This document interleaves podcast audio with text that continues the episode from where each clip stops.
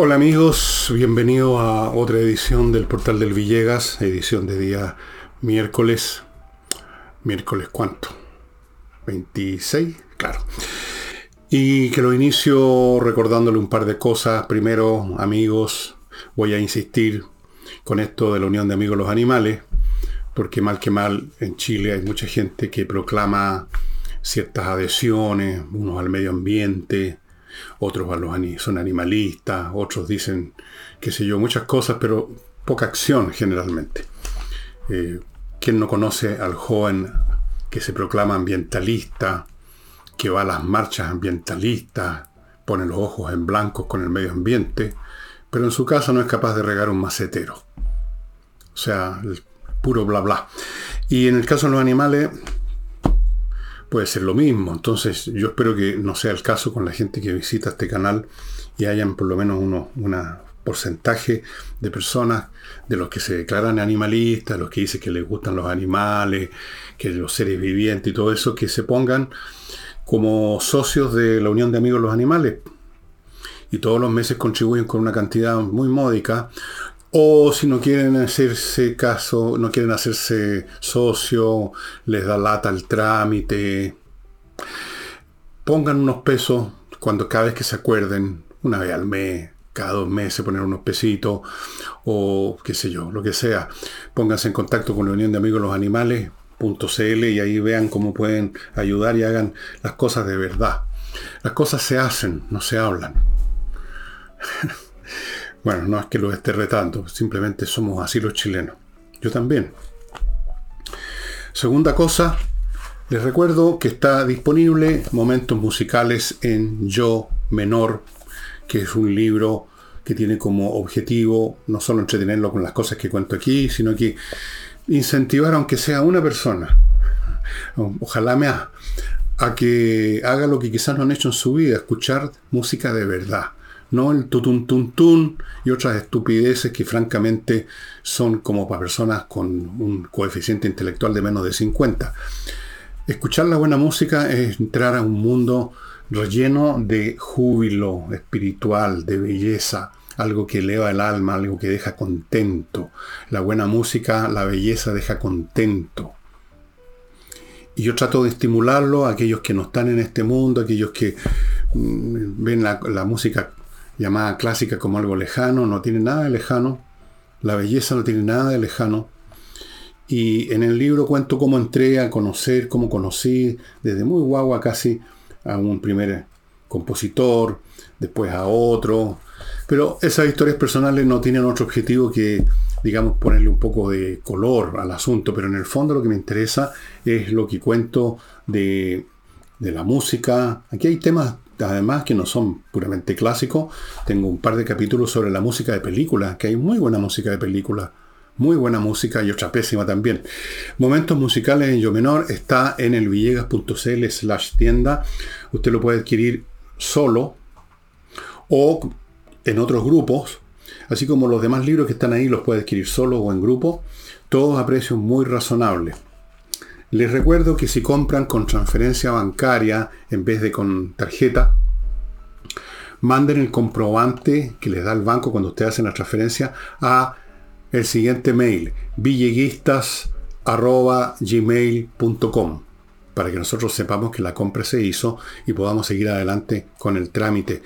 No olviden que el, despacho es súper rápido, un día en Santiago, dos días en provincia.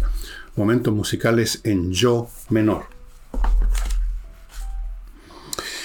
Voy a partir con una noticia política que acabo de ver. Chile Vamos se decidió a ir a los acuerdos con el gobierno para diferenciarse los republicanos, que es lo único que les preocupa. Chile Vamos se bajó los pantalones hasta los talones y van a ir a las mesas de acuerdo, a ponerse de acuerdo con el gobierno. Alguien recién, antes de empezar este programa, cuando comentó esta noticia conmigo, me dijo, pero ¿qué les pasa a Chile Vamos? Y mi respuesta fue, no les pasa nada que no conozcamos, son lo que son. Estuve viendo una foto en que aparecen personeros y personeras, perdón, de Chile Vamos, eh, en un aire sí, muy de grupo, cohesionado. Bueno, yo no sé, yo no soy fisonomista, pero vi ahí un catálogo de medianías, de personajes que no entienden en qué está este país, que para dónde va, cuáles son los designios del gobierno, de los Boris, de los Vallejo, de los Carmona, toda esa gente, o no quieren verlo y meten la cabeza en la arena, en este caso meten la cabeza en los acuerdos, que no son acuerdos, son rendiciones con cambios mínimos, mínimos, para que puedan salvar la cara los señores de Chile Vamos. Lo único que les interesa es diferenciarse de los republicanos con la idea de que así manteniendo su identidad van a poder sobrevivir políticamente. Bueno, cuando uno mantiene una identidad de cobarde y de tonto, uno está condenado.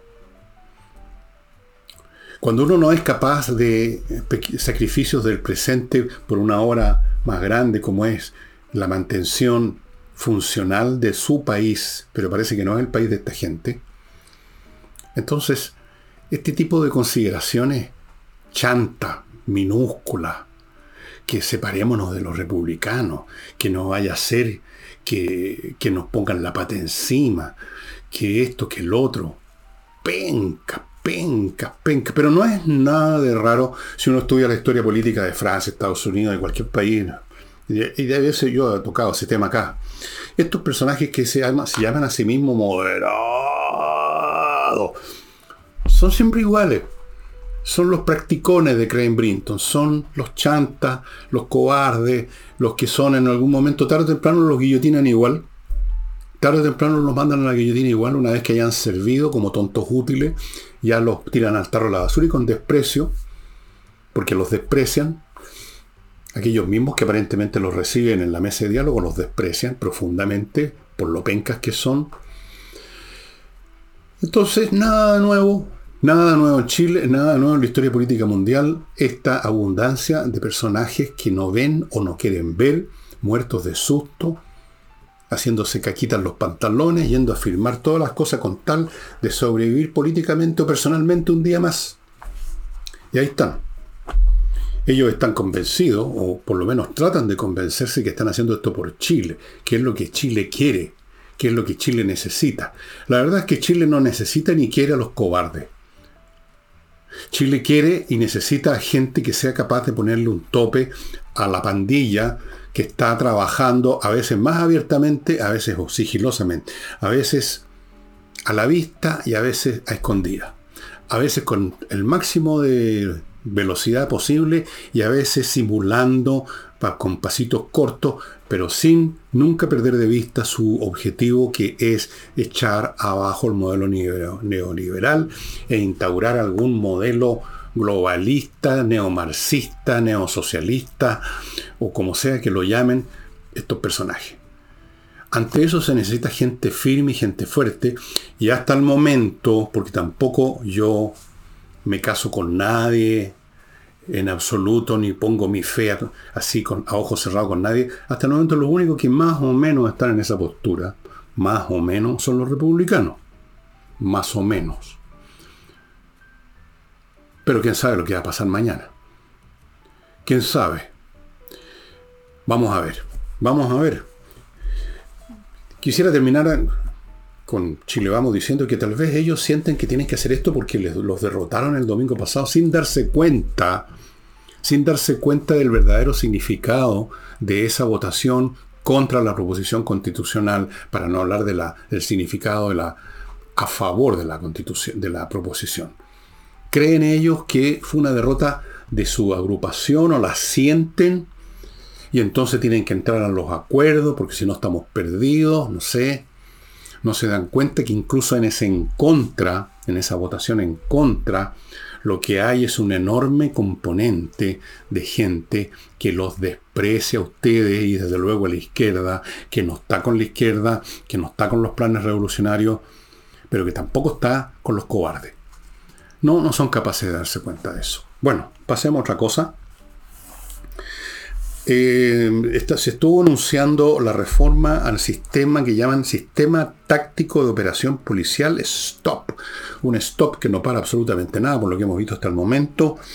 Dieron un montón de explicaciones de en qué consisten estos cambios, bastante enredosas algunas explicaciones medias cantinflera, con palabras de más. Yo no tuve paciencia para tratar de simplificar lo que están queriendo decir, pero mi sensación es que una vez más se elude el bulto lo principal, mucha palabrería, mucha onda con, el, coordinarse con la comunidad, con la sociedad, con los municipios, como si esto fuera un tema de organizar una farándula, una fiesta, un carnaval, mucho reunirse con los, con los, como llaman hoy en día, los actores sociales, cuando aquí lo que se trata de ir a buscar a los delincuentes.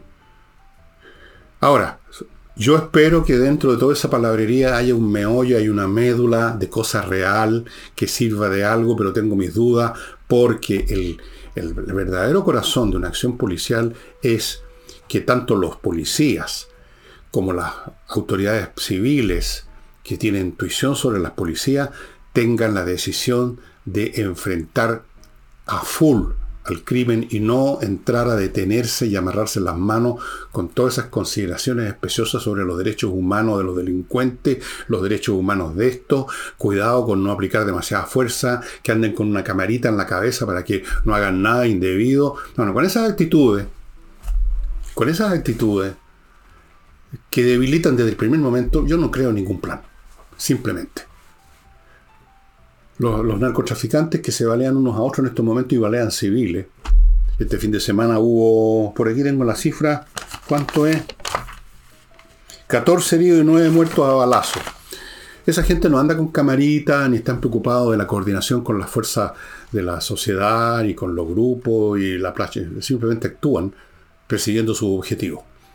Y frente a eso hay que hacer las cosas de la misma manera, hay que actuar sin pensar tanto en todas estas consideraciones humanitarias crisis humanitaria, como las llaman ahora, no tiene remedio, es el gobierno que tenemos, es la gente que tenemos, es la generación que llegó al poder, completamente entontecida con esos, con, esos discursos buenistas, tontos, fuera de contexto, absolutamente ignorante de lo que es la naturaleza, la sociedad, de los delincuentes, absolutamente cre, eh, creyentes de que están viviendo en otra dimensión es una dimensión de cuento de hada. Pero en fin, vamos a ver, vamos a ver. Y a propósito de lo mismo, para que vean ustedes que esto es un tema, el buenismo, eh, o por no decir el huevonismo, es un asunto que incluso abarca gente más viejona, como la señora Consuelo Contreras, que dirige ahora el Instituto Nacional de los Derechos Humanos, y que ha dicho, ha querido, desea que haya una mesa de diálogo incluyendo a la CAM. A la CAM dijo que hay que, hay que establecer una tregua. Una tregua. Sentarlos a la mesa para resolver los problemas. Eh, bueno, llega a dar vergüenza examinar este, este cúmulo de idioteces, pero lo voy a hacer de todas maneras. Primero, Aquí no se necesita una tregua porque una tregua es el estado de suspensión de hostilidad entre dos bandos que están en hostilidad y aquí no tenemos a un gobierno, a una policía, a un estado que esté actuando hostilmente contra la CAM, sino que al contrario, pasivamente, cobardemente, los únicos que actúan son los de la CAM. Lo más que hace el Estado es poner unos palitroques disfrazados de militares. Así que no se necesita tregua porque no hay lucha, señora Contreras. Primera cosa. Luego, aquí no se trata de problemas que haya que resolver.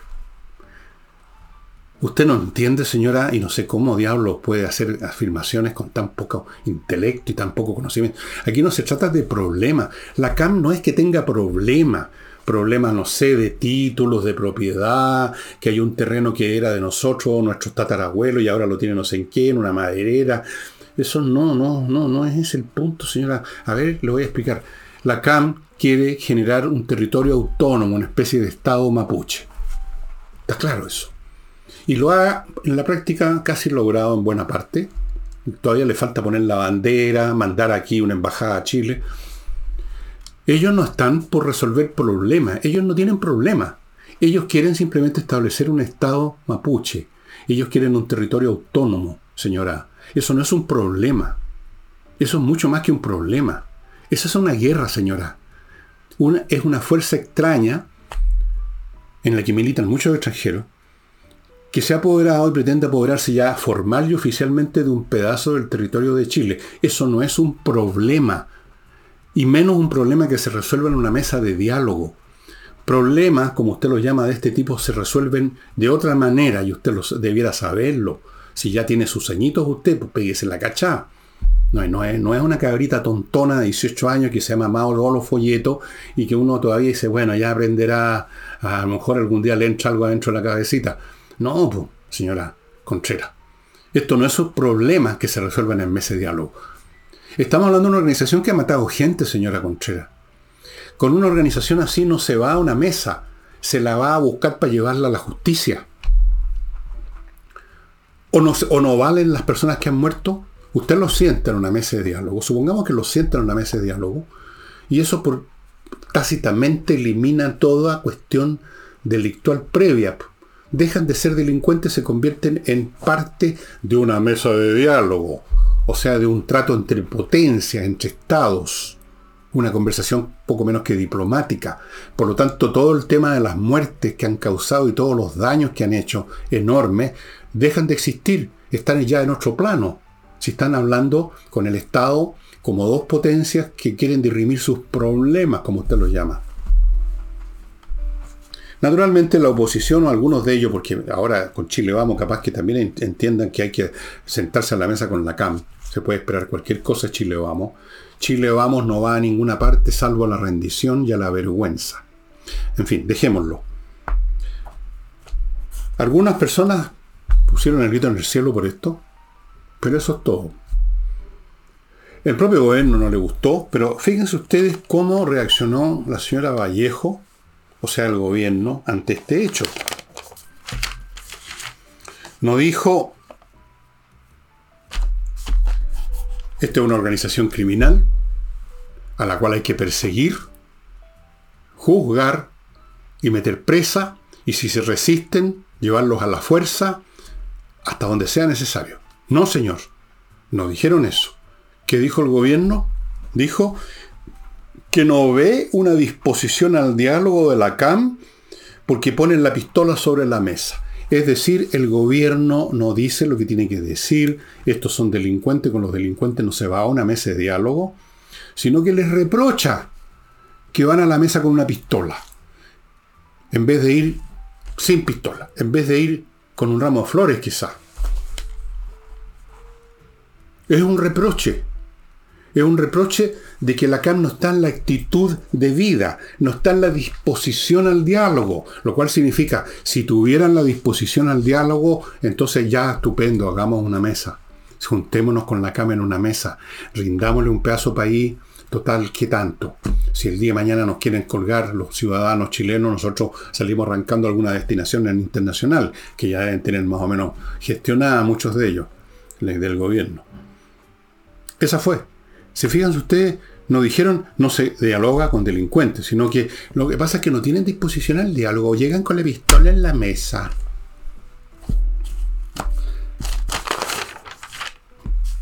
Qué vergüenza de gobierno que tenemos. Y qué, y qué vergüenza de oposición que tenemos. Pura vergüenza. Voy al primer eh, bloque, estimados amigos. Entrena inglés. Les recuerda que esta es una academia cuyas clases son dadas por profesores de inglés vía online, muy potentes, muy eficaces, que lo van a dejar a usted con una sólida base de inglés. Y están ofreciendo cursos para este verano, para que usted lo tome como una entretención, el aprender inglés. Aprender idioma entretenido, fuera de lo tremendamente útil que es aprender un idioma universal como es el inglés. Amigos, visite el sitio. Cualquier duda que tenga sobre estos cursos, mande un mail y pregunte a coordinación.com. Continúo con Famaba Grill. Esta nueva manera de celebrar asado, no con estas parrillas roñosas, pegajosas, cebosas, negras de hollín, de tierra, de caca, de pájaro, que la limpian así a la, a la, virulí y vamos tirando la carne ahí para que se queme y se humee. No, pues eso, eso está bien para las tribus paleolíticas. Esta es la mesa que usted tiene que tener parrilla de acero inoxidable, fuego alimentado por gas, todo limpio, todo higiénico, todo perfecto, la carne al lado suyo, al lado de sus manos, usted la retira cuando le parece que está para su gusto y no al gusto del gurú. Amigos, esta es la forma de hacer asado. Fuera de eso, estas mesas tienen algunos accesorios que le permiten hacer montones de cosas más. Por ejemplo, tiene una plancha churrasquera, se le puede poner una tapa eh, para hacer un costillar o hacer pan o sea, un montón de cosas. Averígüelo y vaya ya reservando. Continúo con Fastmark, la empresa chilena de transporte internacional de carga desde Estados Unidos a nuestro país. Para las empresas vía aéreo marítima, también transporta cualquier cosa que usted haya comprado, aunque sea una cosita pequeñita en Estados Unidos, se la van a traer. Tienen servicio courier. Fastmark, amigos, fastmark.cl los está esperando para estos servicios. Sigo con Oxinova, el polvito que mezclado con agua se convierte en una colonia de bacterias aeróbicas con las cuales usted combate efectivamente los malos olores. ¿Por qué? Porque el mal olor se produce por la descomposición del orgánica. Y la descomposición se produce por la acción de unas bacterias anaeróbicas que incluso operan cuando usted mete la comida al, refrigerador, solo que ahí se hace más lento la descomposición, pero se sigue descomponiendo. Póngase un pedazo de carne un mes en un refrigerador a ver si no se le va a pudrir igual. Se pudre, más despacio, pero se pudre. Entonces, la solución es atacar la raíz, destruyendo esas bacterias, y eso es lo que hacen las que se desarrollan en agua. Estos sobres traen un polvito, usted lo echa en agua, en una cacerola, por ejemplo, se convierten en bacterias aeróbicas, que son las que destruyen las otras. Al destruir la causa de la descomposición, destruye la causa del mal olor. Amigo, funciona fantásticamente bien. Y termino el bloque con miclimo.com. Ya creo que ya se dieron cuenta que los calores van a ser salvajes este verano. El calor de ayer o anteayer fue realmente... Bueno, me dicen, pues yo aquí dentro de mi casa tengo mi clima. Yo tengo aquí en este momento 21 grados. Ni un problema. No me cae ni una gota de transpiración. Estoy bien. Y en invierno, cuando se están muriendo de frío, yo tengo aquí mi clima con la temperatura que yo quiero. En verano, en invierno, en toda estación, le da la temperatura que usted quiere, filtra el aire, etc. Los dispositivos son fantásticos. Fuera de eso, mi clima los instala mucho más rápido que otras empresas. Segundo, garantiza la instalación por 5 años. Nadie más hace eso. Bueno, así es que la señora directora del INDAP quiere ir a sentarse a la mesa con la gente de CAM, con los asesinos de CAM. ¿Qué viene después, señora? ¿Qué nos va a recomendar? Una mesa de diálogo con los narcotraficantes. Una mesa de diálogo con los que andan disparando desde auto y matando, acribillando gente. ¿Con quién más va a, va a pedir una mesa de diálogo? Tan inteligente que es Doña Consuelo. Por Dios. Precisamente lo que el país estaba necesitando, consejos como el suyo. Lamentablemente hay gente como usted, hay gente que tiene sus conceptos, su, llamemos la idea, incluso en la oposición. Chile Vamos, de seguro que van a estar disponibles para cualquier cosa, como grupo. Van haber algunas voces disidentes, pero están dispuestos a bajarse no solo los pantalones, sino que la ropa interior. Están listos, listos para la boda. Señores del gobierno, lo lograron. Tienen a la novia lista, preparada, pero está perfumada, recién bañadita. Van a poder tocarla en las mejores condiciones. Bueno, a propósito de crímenes, se desarticuló, la policía, carabineros, me parece, desarticuló una banda del norte que está dedicado a toda clase de delito, incluyendo extorsión, rapto, lo que sea estaba formada por cinco venezolanos, un colombiano y un chileno que me imagino que era un estudiante en práctica del delito. Cinco venezolanos y un colombiano. Chile es un país acogedor, como dijo la señora Bachelet en su momento. ¿De dónde creen ustedes que vienen estos tipos? ¿Cuándo creen ustedes que llegaron a Chile? Todos estos fulanos. Un gran aplauso para la señora Bachelet que ha revivido políticamente y quién sabe qué aspiraciones tiene, porque eh, eh, ella le debe querer repetirse el plato, supuesto, pasar a la historia. bueno, y a propósito de eso, ¿se acuerdan ustedes de esa novela de Mario Vargas Llosa? Eh, en que un personaje le pregunta a otra, ¿cuándo se, ¿cuándo se jodió el Perú, hermano? No, no hablan así. ¿Cuándo se jodió? Bueno, ¿cuándo se jodió Perú? La misma pregunta podemos hacernos cuándo se jodió Chile. Y acá, en este programa, yo solo y en, otras ocasiones con Nicole hemos llegado a la conclusión que este país básicamente se jodió con la segunda administración de la señora Bachelet. No sé si la primera ya puso las primeras, puso la primera piedra, pero en la segunda administración fue claro. Y a ustedes quizás esto les parecerá una, afirmación gratuita y, mañosa, pero no. Estuve viendo un artículo muy interesante en una publicación que les he, les he recomendado en otras ocasiones, una publicación digital que se llama Ex Ante, dirigida por Cristian Bofil, un tremendo periodista que fue alguna vez director de La Tercera, de, de un canal de televisión grande, Televisión Nacional creo, o Canal 13, uno de los dos, no me acuerdo, no importa, un tremendo, eh, no, eh, Canal 13, un tremendo personaje, muy buen periodista, y tiene este sitio, y ahí alguien escribió un artículo donde está precisamente que usa este título, cuando se jodió Chile, y yo los invito a que lo vean, mientras tanto les cuento cosas que salen ahí, eh, que con más detalle lo que yo les he dicho en cuanto a por qué se puede decir que Chile se jodió con doña Michelle Bachelet.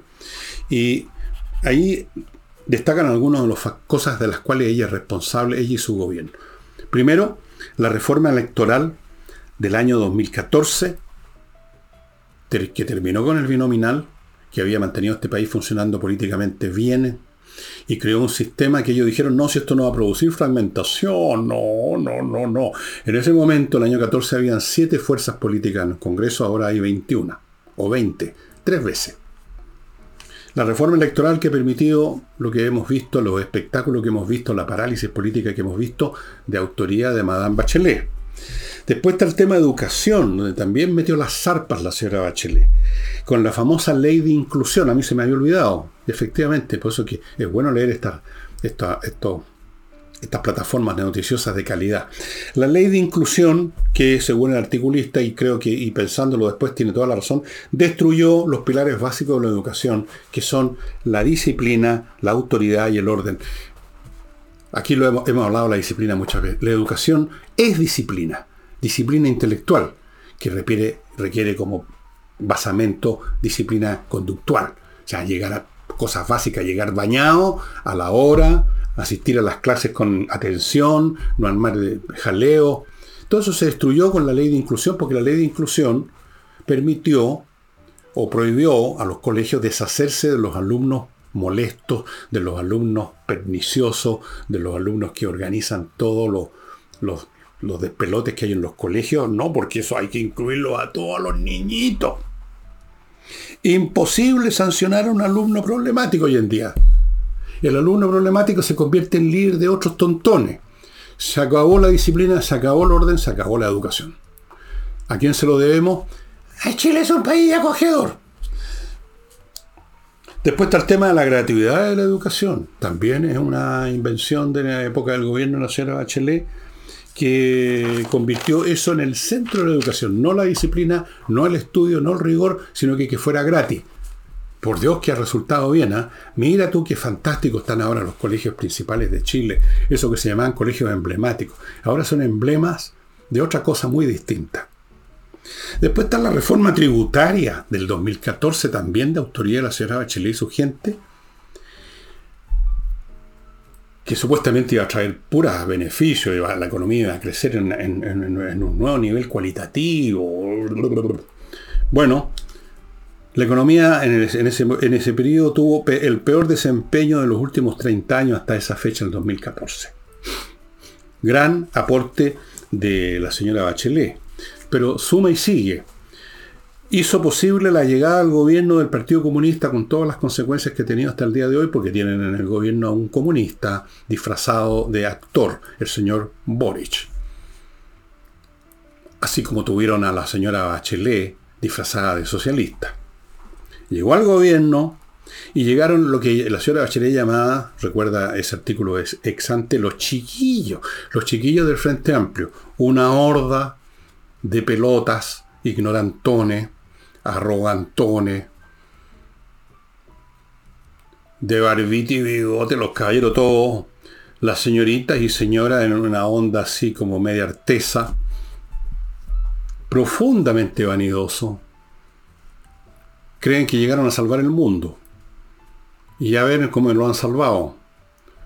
Cómo han salvado el mundo los Crispy y el otro fulano ese que estaba ahí, que tuvieron que sacarlo para el lado, ¿cómo se llama? Jackson.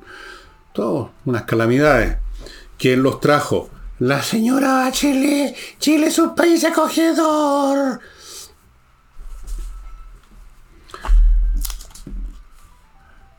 Por esos mismos tiempos, el 2014, recuerda este artículo que yo estoy citando, de P a PA, llegó a Chile un conocido historiador, yo tengo hasta un libro del eh, británico que se llama Niall Ferguson, pero ya les voy a contar después de mi próximo bloque qué dijo Ferguson cuando vio este espectáculo que estaba montando la señora del país acogedor.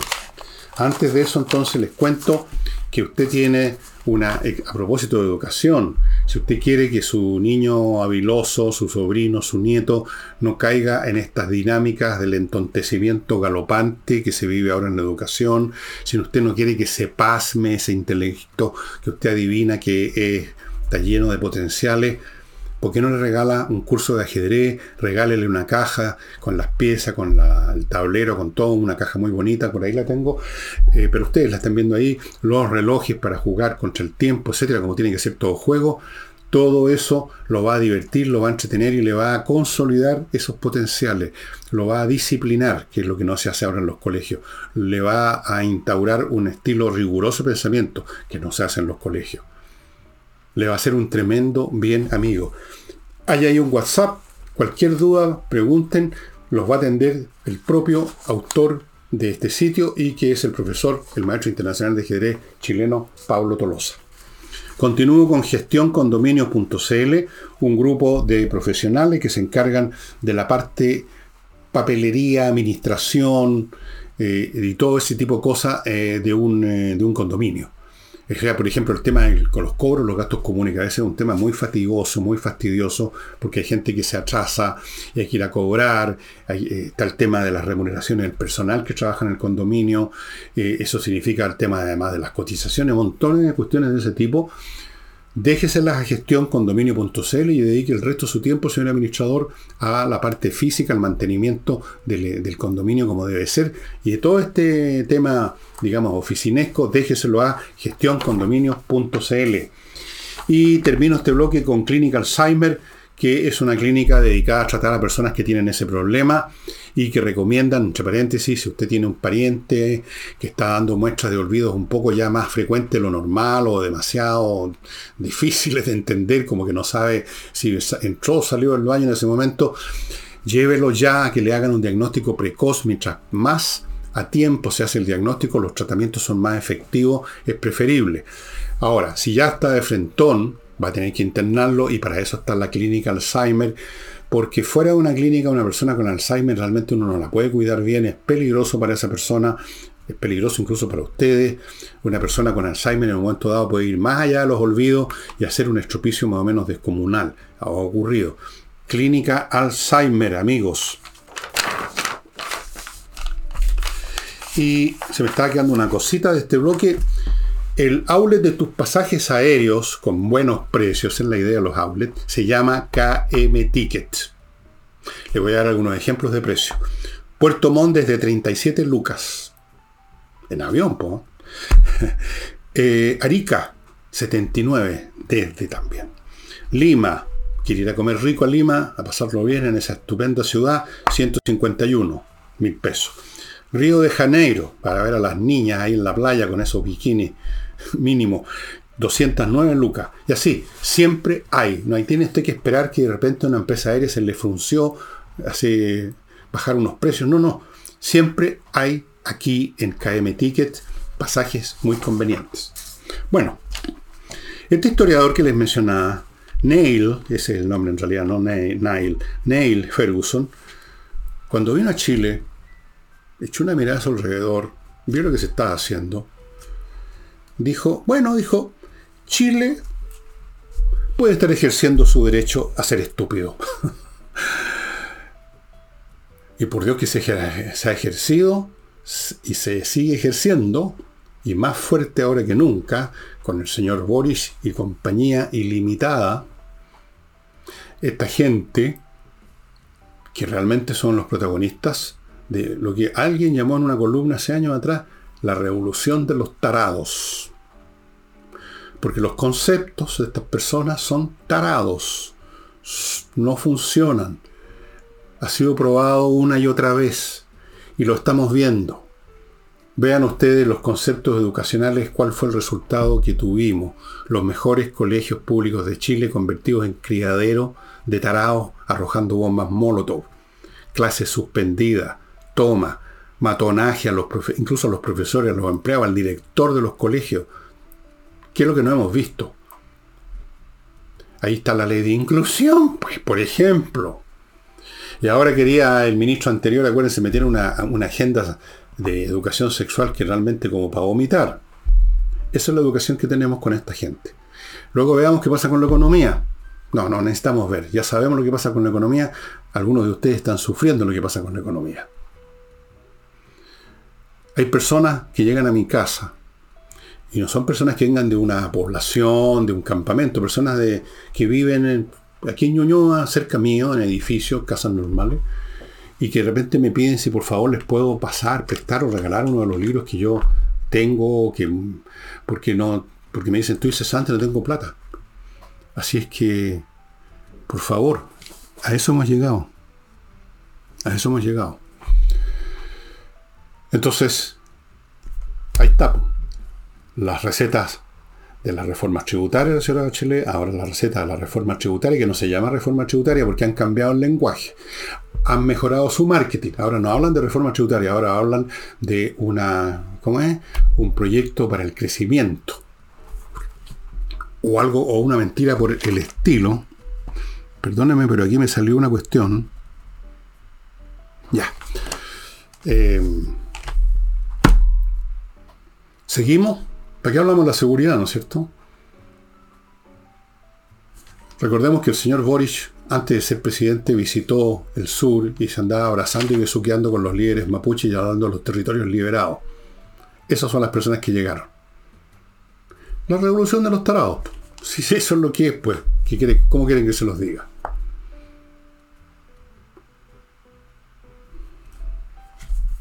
Ok, vamos a otro tema. Eh, A propósito de lo que les mencioné hace unos momentos atrás, en el sentido de que este fin de semana hubo baleos que balaceras, como dicen los periodistas, se dice baleo, ¿ah? no balacera. Hubo baleos que significaron 14 heridos y 9 muertos. Apareció la señora Vallejo, otra vez con esa expresión seria que tiene media santurrona, y dijo, esto es condenable, lamentable, repudiable, bla, bla, bla, bla, bla. No me diga, Vallejo, sí que es lamentable, ¿ah? repudiable y condenable. ¿En qué, se, ¿En qué se manifiesta esa condena? ¿Mm? Condenables. Invítelos a una mesa de diálogo, señora. Siga las aguas de Doña Consuelo. ¿Cómo se llama esta dama? Contreras. Dijo además la señora Vallejo, deberíamos ser capaces de ponerle un límite a esta situación deberíamos ser capaces, pero el problema es que no son.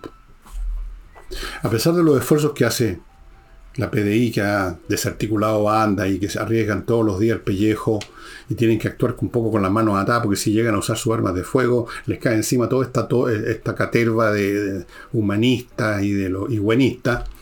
¿Para qué hablamos de carabineros? A pesar de eso han logrado desarticular y algo hacen, pero es completamente insuficiente, considerando esto, o sea, nueve muertos y 14 heridos en un fin de semana, eso no lo habíamos visto en toda la... En Chile, en el Chile que yo conocí, no había nueve muertos al año a balazo. No. Ahora, todos los fines de semana, toda la semana muere gente. Todos los días. Entonces, ¿qué es lo que nos dice señor Vallejo? Que es condenable y muy lamentable. Muy bien y que hay que reforzar, como dicen, no, usan ese verbo que les encanta, fortalecer. Hay que fortalecer el plan calle sin violencia. hay que repetirlo más, en una de esas funciona. En una de esas, de tanto decir calle sin violencia, se produce un acto de magia y desaparecen en la nada, son trasladados a una dimensión desconocida todos los criminales. Bueno, amigos, Eh, permítanme, antes de continuar, hacerme cargo de este bloque de temas para usted, servicios y productos de utilidad para usted. Aquí no hay nada que no le pueda servir hoy o mañana, como he dicho siempre. Por ejemplo, compreoro.com. Si usted está preocupado de la situación económica chilena y mundial, dadas las situaciones que estamos viviendo en que se está cayendo abajo un orden mundial y, vienen más guerras de las que ya hay, se los aseguro. Eh, comprar oro y plata o ambas cosas, el lingote, el material mismo, el metal precioso, es un tremendo resguardo financiero porque el oro y la plata no pierden valor, no son representativos de un valor, son valor en sí mismo, par excellence. Compreoro.com, estimados amigos, hay unas moneditas de oro a 89 lucas, muy bonitas, que van a subir, ya deben estar subiendo en el mercado, pero todavía están 89 lucas en compreoro.com. Continúo con los puzzles de madera anatómicamente precisos de toda clase de criatura, como esta de Mauricio, mi chilenosaurio que tengo aquí a mi lado, cuidando algunas de mis cosas. Mire, esto le llega desarmado y usted lo arma y es un trabajo para la gente que le gustan los trabajos manuales, que les gusta hacer cosas con las manos. Es un trabajo bonito, entretenido, que le va a tomar no sé cuántas horas, pero le va a tomar tiempo, y luego queda listo, y es bonito, son, son bonitas estas criaturas. Yo las encuentro bonitas, ¿no es cierto, Mauricio? Sí. Ya. Vaya a cuidar mis libros. Amigos, póngase en contacto con wonderartisticmodel.com. Hay un 10% de descuento si dice que vio, supo de ellos por este programa. Continúo con Lomas de Millaray, amigos, un proyecto inmobiliario en la región de los lagos, un lugar precioso que usted puede ver con sus ojos porque tienen en lomasdemillaray.cl un video. Ahí puede ver, para que vea que es verdad lo que le estoy diciendo. Cada parcela tiene, bueno, tiene, está conectada con otras parcelas y con, y con las carreteras, con tremendos caminos bien hechos, buenos, para que maneje tranquilo con su auto. Agua, electricidad soterrada, fibra óptica, todo listo para ir, instalar, crear su casa y qué sé yo, y cambiar no solo de vivienda, sino cambiar de modo de vida. Lomas de Millaray, amigos. Y continúo con tienda ancestral, que además de ofrecerle a usted estos objetos que usted está viendo, hechos de fibra naturales por maestros expertos en este arte y a precios muy razonables, más que razonables, están con unos tremendos descuentos y se despachan a todo Chile. A los interesados les ofrece este libro donde están, y esto para estudiantes de arquitectura o arquitectos o gente interesada en la construcción, aquí hay fotografías y descripciones de casas hechas con los estilos y consiguiendo los esquemas alemanes, las casas que se construyeron en el sur de Chile con la llegada relativamente masiva de alemanes, esta, por ejemplo, es una casa que se construyó en el año 1928. El propietario se llamaba Emma Clocker. Clocker. Y son muy bonitas de mirar. Una da ideas a los arquitectos para diseño que tienen otra. Año de construcción 1924. Primeros propietarios Jorge Hegenleiner y Johanna Winkler. Jawohl. Y así sucesivamente. Más detalles de las casas. Muy bonitos, amigos. Usted pueden conseguir esto en tiendaancestral.cl. Amigos que estudian arquitectura, arquitectos formados, constructores, gente que está pensando en cómo hacer su casa en el sur y no sabe qué diseño. Bueno, aquí tienen ideas de diseño de estos diseños tan típicos de la construcción alemana. Aquí tienen otra en el sur. Aquí tengo un ejemplar para mostrárselo. Y continúo con Hey, el corredor que vende propiedades por sus métodos, por su dedicación, porque trabaja con pocos encargos, porque trabajan de lunes a domingo, porque tiene métodos muy convincentes para vender. Ángel Hey, y no olvide, si quiere ahora no vender o comprar, sino que remodelar su casa, Remodeling es una empresa con puros profesionales en temas de piso, paredes, muebles de cocina, todo, todo, incluso cambios internos de la estructura de la casa, tienen arquitectos para eso, puros profesionales. Haga las cosas con profesionales hoy en día. Se acabó la era del maestro chasquilla local que deja la crema y después uno nunca más lo ubica. Em,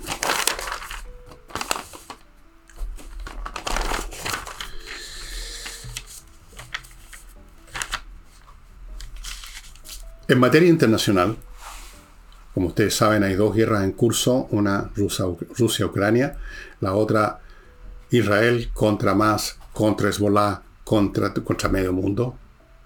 Algunos le hacen la guerra indirectamente, como Irán, que esconde la mano, pero alimenta financieramente, tecnológicamente y con armas a todos estos grupos, a todos. Luego hay otras naciones del sector en que no están directamente en guerra, pero le dan cobijo, miran para otro lado, todos estos grupos terroristas. En general el mundo árabe odia a Israel. Hay un tema ahí ideológico, religioso. El Islam odia, odia a, a religiones distintas. No por casualidad existe el concepto de la yihad en el Islam y de repente puede estar en sordina, más o menos escondido, más o menos calmo, porque no tienen poder, pero apenas tienen poder, apenas se sienten, se envalentonan y empiezan con su guerra santa. Quieren destruir a Israel. Algunos están de frentón tratando de hacerlo, otros, repito, miran para otro lado, esconden la mano, financian, ayudan, permiten el paso de los vehículos que traen materiales de Irán para los grupos guerrilleros. O sea, no son guerrilleros, son criminales, terroristas aquí lo llamarían combatientes, supongo. Boris llamaría combatiente a esta gente, claro que sí, seguro. Esa es una guerra que está en curso y que está creciendo. Está creciendo como un fuego en la pradera, se está extendiendo, se está extendiendo. En Rusia, Ucrania, los rusos ya se ha ido revelando se ha ido revelando por confesiones de gente disidente que se salió de Rusia, por documentos o por espionaje, se ha ido revelando que el plan de Putin es tomarse toda Ucrania, toda, entera, no un pedacito, entera. Y están dispuestos para eso a estar años en guerra y están haciéndolo y reclutan y nuevas campañas de reclutamiento y tratando de convertir la industria que está muy por los suelos. La industria rusa nunca fue de gran calidad, entre paréntesis, hay, hay temas culturales y tecnológicos de por medio y de falta de, de prolijidad por razones de todo orden, entre otras el alcoholismo que es campante entre los profesionales y la gente que trabaja en las fábricas. Y están decididos a seguir adelante cueste lo que cueste. Hasta el momento le ha costado a Rusia, ¿cuánto iban? Entre 130 a 340 mil muertos.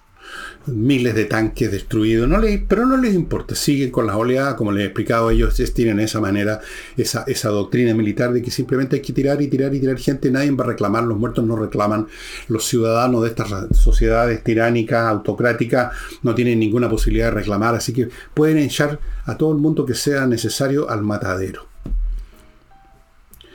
Novedades, bueno, están por llegar y ser usados en combate por los ucranianos los Jet F-16 como los que tenemos nosotros, que van a cambiar mucho la situación. Ya están en acción nuevos y nuevos armas antiaéreas ucranianas, ya las tenían, pero ahora tienen unos nuevos modelos más avanzados de Patriot, que ha significado que ya les han echado abajo un montón de los mejores aviones a los rusos.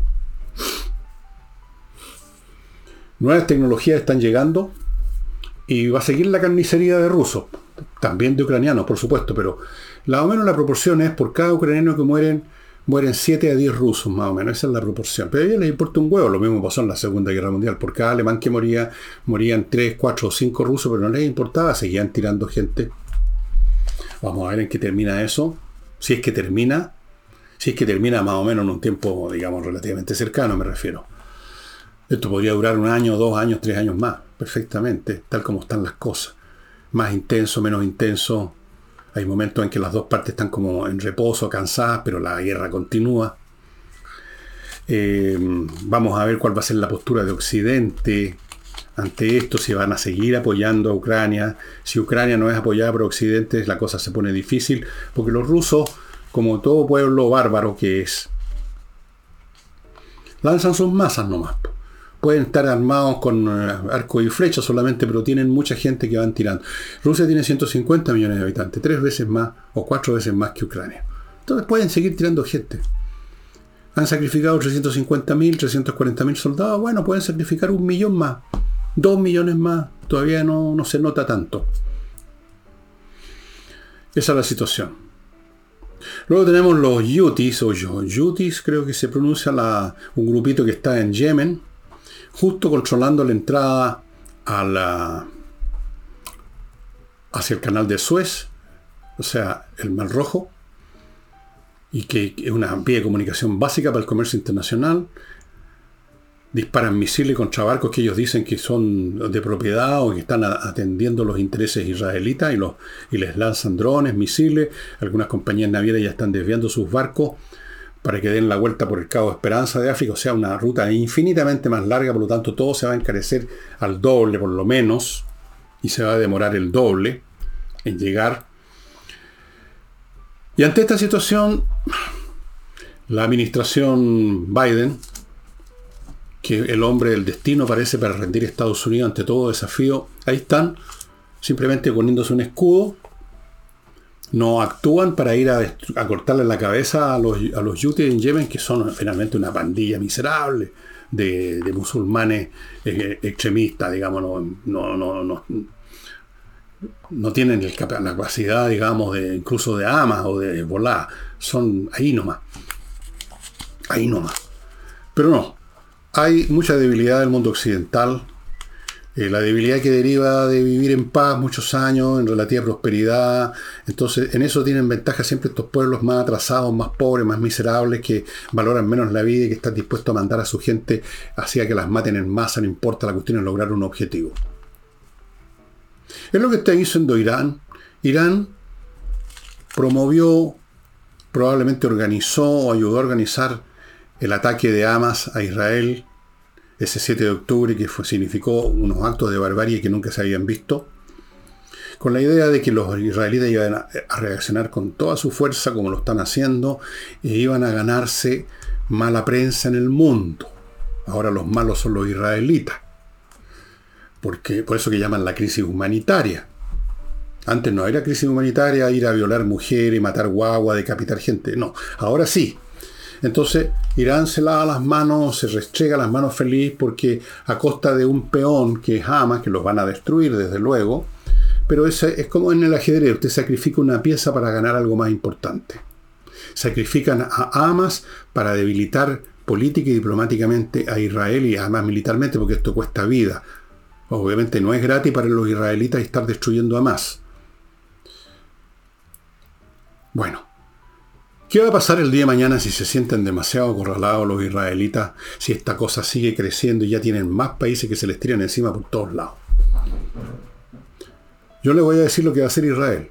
Va a decapitar la cabeza a la serpiente. Y ustedes saben lo que significa eso. Bueno, en fin.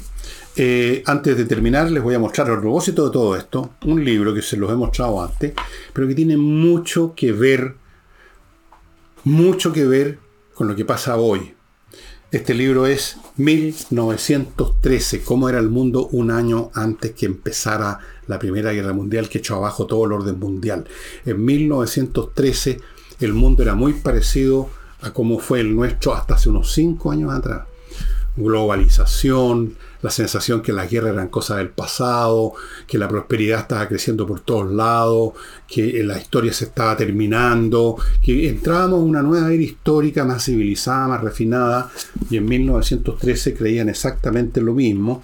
Y por eso, en la parte final de su introducción, el autor de este estupendo libro que se llama Charles Emerson, australiano, dice, en 1913, el mundo estaba vivo y pateando, pateando, o sea, lleno de vitalidad. La globalización, que a menudo se asume como si fuese un fenómeno de solo la segunda mitad del siglo XX, estaba bien avanzada en 1913 y en verdad en algunos aspectos se podría argumentar que la integración global estaba más avanzada de la que está hoy. La idea de una sociedad global y de un mundo ordenado por la ley internacional eran un lugar común en los años previos a la Gran Guerra, aún si sus instituciones estaban menos desarrolladas. De acuerdo al historiador liberal G. P. Guch, como lo dijo en 1912, abro comillas, la civilización ha llegado a ser internacional. El Palacio de la Paz en la Haya, en La Haya. El edificio donde se operaba la Corte Internacional de Justicia abrió sus puertas en 1913. Hay increíbles paralelos entre la geopolítica del mundo de hoy, este libro fue escrito antes de todo lo que estamos viendo, eh, en que se ha ido cambiando de un periodo de, una, de poder unilateral de Estados Unidos a un periodo de potencialmente muchos más eh, jugadores en el área internacional, que es lo que estamos viendo. Asia está redespertando y hay nuevos poderes que están tratando de crearse su sitio en el sistema global establecido por otros. O sea, todo lo que estamos viendo ahora. Bueno, 1913, aquí en el libro hacen un recorrido por cómo vivía la gente, qué pensaban en distintas ciudades de ese año 1913. París, Londres, Berlín, Roma, Viena, San Petersburgo, Washington, Nueva York, Detroit, Los Ángeles, Ciudad de México, Winnipeg, Buenos Aires, Algeria, Bombay, Teherán, Jerusalén, Constantinopla, Pekín, Shanghái, Tokio y Londres de nuevo, toda la vuelta. ¿Qué pensaban personas conocidas y desconocidas? Un historiador por aquí, un periodista por allá, un señor cualquiera que hizo un comentario que alguien escuchó en la calle, cómo se veían a sí mismos esos ciudadanos de esa Europa, de ese mundo globalizado, que sentía que se había dejado atrás toda una etapa de la historia, tal cual nosotros estuvimos sintiendo hasta unos 5 años atrás, a lo más 10, 5 diría yo. Y miren en qué estamos, estamos viviendo nuestra propia versión de lo que vivieron estas personas en 1913 con la Primera Guerra Mundial que estalló en 1914. Estamos viviendo lo mismo de otra manera, pero lo estamos viviendo. El fin de un orden mundial, el periodo de guerra, de tumulto, de confusión, de tribulaciones y después quién sabe qué se va a rearticular. Recordemos que después de la Primera Guerra Mundial tuvo que llegar el año 45 para que se empezara a reordenar el mundo de algún modo. El mundo bipolar con las grandes dos potencias, Rusia y Estados Unidos. Porque del año 18 que terminó la Primera Guerra Mundial al año 45 hubo otra guerra y antes y entre las dos guerras en los años 30 tampoco hubo ningún orden mundial realmente estable. Estaba apareciendo el nazismo, el fascismo, revueltas por todos lados, habían problemas mayúsculos, habían ya también situaciones bélicas o cuasi bélicas y todo volvió a estallar el año 39. Bueno, este libro les va a hacer mucho sentido y además muy entretenido. Muy entretenido. Amigos, eso sería todo por hoy. Mañana estamos con, con Madame Nicole Rodríguez. Chao.